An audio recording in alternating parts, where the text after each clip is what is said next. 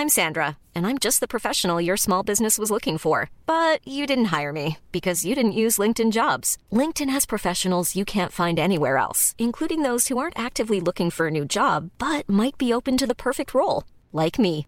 In a given month, over 70% of LinkedIn users don't visit other leading job sites. So if you're not looking on LinkedIn, you'll miss out on great candidates like Sandra. Start hiring professionals like a professional. Post your free job on linkedin.com/people today.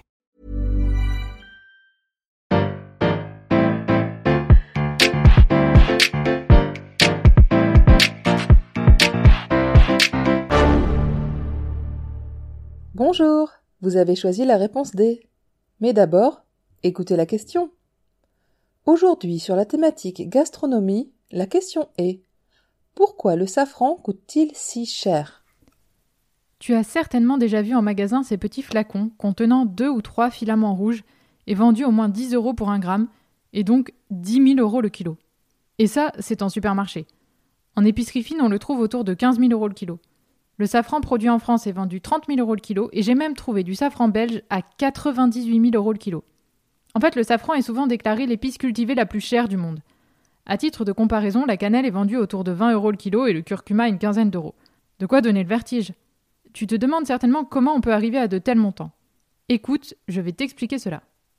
Je ne t'apprends rien quand je te dis que le safran est une épice que l'on retrouve dans la paella et dans de nombreux plats de la cuisine méditerranéenne. C'est une épice utilisée depuis l'Antiquité pour l'alimentation mais aussi pour la teinture du linge. Il semblerait qu'il ait fait sa première apparition en Crète. Sa culture s'est ensuite répandue en Asie mineure jusqu'en Iran qui en est maintenant le plus grand producteur. Le safran est en fait constitué de pistils, les organes porteurs du pollen, d'une fleur de Crocus sativus déshydratée. Sa culture nécessite énormément de main-d'œuvre pour un rendement assez faible. Il ne fleurit qu'une fois par an, en octobre. C'est à ce moment-là que tout se joue. Il faut vite ramasser les fleurs avant qu'elles ne fanent. Il faut 220 000 fleurs pour produire 1 kg de safran. C'est-à-dire qu'il faut ramasser l'équivalent de la surface d'un terrain de foot pour obtenir cette quantité de fleurs de crocus. Et chaque fleur doit être ramassée à la main. La fleur de crocus est trop fragile et les pistils seraient broyés par une machine. En moyenne, une personne bien entraînée peut ramasser 800 à 1000 fleurs par heure. Il faut donc au moins 220 heures pour ramasser de quoi obtenir 1 kg de safran. Pour te donner un ordre d'idée, le rendement du safran est de 3 à 10 kg par hectare, alors que pour le cumin, il est de 100 kg par hectare. En plus, la récolte doit se faire de préférence au petit matin. En effet, c'est à ce moment que la fleur est la moins fragile et qu'elle commence à s'ouvrir, permettant ainsi d'extraire plus tard les pistils sans les abîmer. On peut les extraire sur des fleurs plus ouvertes, mais le travail sera plus fastidieux. Sur la fleur à peine éclose, ils sont groupés, alors qu'ils se séparent lors de l'épanouissement floral. Une fois les fleurs récoltées, la partie la plus difficile et délicate du travail commence. Il faut enlever les pistils, délicatement, à la main, mais faire attention à ne pas extraire la base blanche qui apporte une amertume indésirable au produit. Ensuite, les pistils sont séchés au four pour en assurer la conservation et développer les arômes. Ils perdent alors 80% de leur poids. Ils doivent, pour finir, maturer pendant quelques semaines pour être commercialisables. Un bon safran doit avoir un taux élevé de 3 molécules pour offrir un goût optimal. La picrocrocine, vecteur du goût, le safranal, celui de l'arôme, et la crocine pour la couleur. Et cela se retrouve dans le safran correctement séché et maturé. Je te parle donc de la culture d'une fleur qui ne fleurit qu'un mois par an pour récolter très peu de produits, un process de traitement précis et aucune mécanisation possible. Beaucoup de temps et beaucoup de main-d'œuvre, de quoi générer un coût très important. En général, le safran de bas prix est un safran de moins bonne qualité, contenant plus d'impuretés qu'un safran plus cher. Attention d'ailleurs, comme pour tous les produits chers, il existe des contrefaçons.